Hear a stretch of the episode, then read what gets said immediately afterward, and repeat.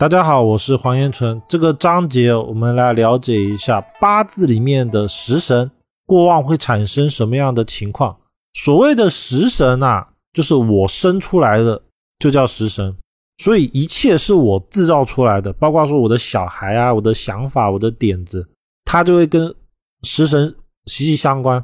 那我们从这个思维哦，再去做衍生，所以往往食神很旺的人哦，他的性欲往往会比较强，因为他是一个生小孩的星座嘛。我生者为食神，那看到了食神很旺的时候，你就可以问问当事人是否有这么一个情况。只要符合这个条件的呢，根据我的经验，十九八都会是这个情况。那我们就来进入到整个状态来了解什么样的人是食神会过旺的。首先呢，我们要先知道什么样的情况下是食神过重。那我们判断的依据呢，就是看到了食神加一，看到了比劫生食神的时候再加一，看到了食神客观煞的时候再加一。如果有财星的时候呢，减一；有印星的时候也减一。只要数字大于四，就是过重。如果低于四呢，就代表着正常。那比如说，我们来看一下这个案例。这个案例呢，就是食神特别的重，因为官煞、劫财、食神都代表了对食神有增加的属性。那这个八字哦，里面有一二三四五六七八九十，一共有十个，所以大概打十分。而碰到了财星的时候呢，我们可以减掉，那十减三就等于。七，所以这个八字就是典型的食神过重。那像这种八字哦，因为它食神实在太多了，所以它八字里面的七煞哦，其实就发挥不了作用，就像是土太多把水给埋住了，就这么一个象。然后食神过重哦，尤其是像这个八字哦，往往就是想得多，但是只有想，空谈抱负而不去做。好，我们来看一下。食神的特性，食神呢，它代表了食物、口服、表达、著作、艺术、运动、娱乐、享受、调养、气量、晚辈等等。因为我生者为食神，食神就是我生出来的东西，所以往往食神也代表着点子，代表着我的想法，所以它往往跟那种艺术创作啊、无中生有的东西，它有联系。食神呢，是一个人快乐的源泉，幸福的来源。也就是我自己喜欢的东西，我产生了，就代表是我喜欢的，所以代表着快乐的源泉。食神呢，往往比较聪明，因为他会无中生有，也就是说他的思考能力比较强，他懂得如何去举一反三。再一个是通情达理且儒雅随和，审美独一档，在艺术文学方面呢，会有相对比较高的天赋。那食神过多的时候啊，往往就会。给人一种巨婴的感觉，就是会给人一种心智不健全的感觉。为什么会这样讲呢？因为凡是食神过旺啊，就容易给人最大的感受就是好像懂得很多，但是好像什么都不会做，所以就会觉得好像是一种生活上面稍微像小孩子的一种状态。那做事呢，容易过度乐观与天真，因为它更多的只在于空想，而不在于实践。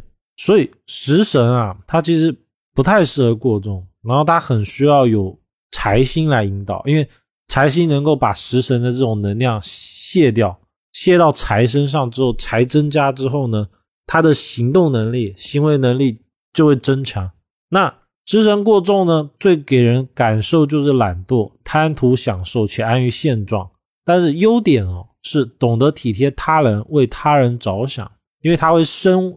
生出来叫食神嘛，所以他会主动的去想帮助别人。那性格比较温和，善于挖掘生活中的乐趣与情趣，多才多艺，是绝对的理想主义者。如果八字里面食神又出现了财星，就会变成一个格局，叫做食神生财格。有财星者呢，其实往往是比较好的。食神生财啊，往往叫做靠自己的才华来赚钱，所以多为手艺或者是。技术类人才，当事人往往会有一个特别强的天赋，然后呢，他可以利用这个天赋来给他赚取他相应的财富。而因为食神本来就是我自己生出来的，所以呢，也可以代表我的兴趣。而食神生财啊，其实就代表着是我的兴趣可以拿来当饭吃。所以往往哦，食神生财的格局快乐，他可以靠他的兴趣赚钱，所以他赚的会很舒服、很快乐，并且呢，这种财啊，往往会比想象中的来的多，因为他是以兴趣为出发点嘛，所以他就不再是一种叫做我为了工作而工作，反而这种他做出来的东西哦，会比一般人来得好。也因为这样子，往往当他的食神。也就是他的能力、创作能力越强的时候，他的财富也就会相应的增加，而且是一种成倍数增加的状态。那食神过多呢，会有一个不好的一面，就是食神它还克制官煞，所以食神过重的时候，男命会影响他的事业，而这种影响事业啊，其实就是男命他不去做，只会出一张嘴，想一想，哎，感觉某个东西可以做，但是只讲。隔天呢，可能就忘记了，这就是食神过重对男命产生的一个影响。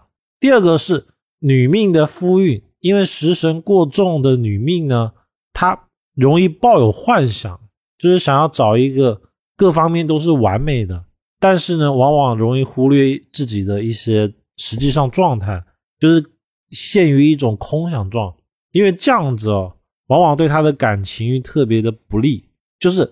现实情况下无法满足到他所想要的那个男性，导致了他不好找到对象。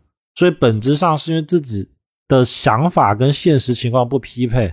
那命主呢，可能在个人感情上选择上会比较轻浮，尤其是他食神为水的时候特别的明显，易陷于情色纠纷当中。包括说，如果食神特别旺的人哦，他其实很容易对生活的。情趣，也就是男女之事特别的重视，所以往往太过重的，非常的容易陷入到里面。那其他方面呢？因为食神是思想的一个状态嘛，所以往往过重的呢，容易自命不凡，就是说他会觉得他自己的想法是很厉害的，那外面的人可能想法不如自己，所以有时候容易理想过高，而导致了跟现实脱节。觉得自己想的太好了，做事呢缺乏耐心，但是呢常因为用脑过度而体力不支，容易疲劳，或因为用脑过度而产生失眠。喜欢悠游自足、无拘无束的生活，就是说他不喜欢被管，或沉迷于游乐当中而忽视现实的生活，失去奋斗进取之精神。其实这段话哦，讲成我们现在的语言，就是他会沉迷于我们的快乐想法里面。所以食神过重啊，其实他很害怕这个人哦，沉迷于一些虚拟虚幻的世界，比如说像网络游戏。网络游戏呢，他可能只要通过他的脑筋，通过他的一些持之以恒的玩法，哎，就可以玩得很好。然后呢，可以大量的给他的精神产生一种满足感。所以食神过旺的人很容易沉迷于游戏，或者是那种赌毒之中。那食神过慢还有一个。问题就是处理事情慢条斯理、不急不气，不知道分秒必争的重要。就是说，往往他会过于乐观吧，所以事情只要能完成就可以了，他可能不会很积极。也因此呢，成为事业家或者老板的概率比较小，除非他是接管了家族的生意，或者是他其实是靠配偶或者别人而来。那。